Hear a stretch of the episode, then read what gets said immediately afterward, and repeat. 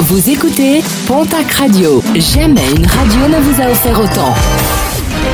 L'information locale à 9h, c'est sur Pontac Radio. Bonjour Jean-Marc Courage Sénac. Bonjour à toutes et à tous. À Dax, la vidéosurveillance à l'aide des enquêteurs suite aux multiples coups de feu tirés en pleine rue dans la nuit de samedi à dimanche. La police a confirmé hier que ces faits seraient survenus vers 4 heures, non loin du parc des Arènes, rue du Taureau. L'enquête s'oriente vers un individu ivre qui, refoulé à l'entrée d'un établissement de nuit, aurait perdu ses nerfs. Violente incendie dans un centre équestre du Pays Basque à Hetz. Les flammes ont ravagé 750 mètres carrés d'une écurie.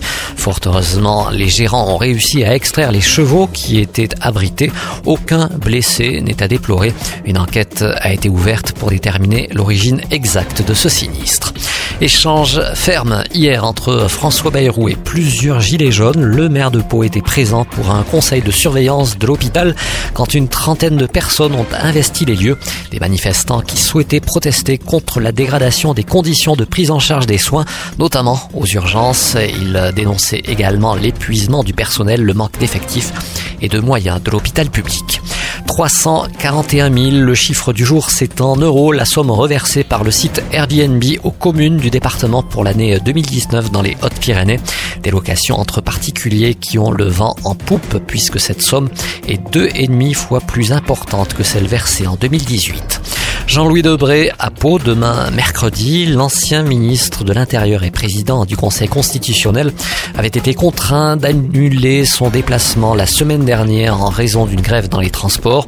Il donnera une conférence au Parvis à 18h, l'occasion d'évoquer son dernier ouvrage, Une histoire de famille, un ouvrage disponible aux éditions Robert Laffont. Et puis on va finir avec un mot de sport et de basket avec ce mardi soir la 23e journée de Jeep Elite. L'élan béarnais reçoit l'équipe de Dijon. Premier rebond programmé à 20h du côté du Palais des Sports de Pau.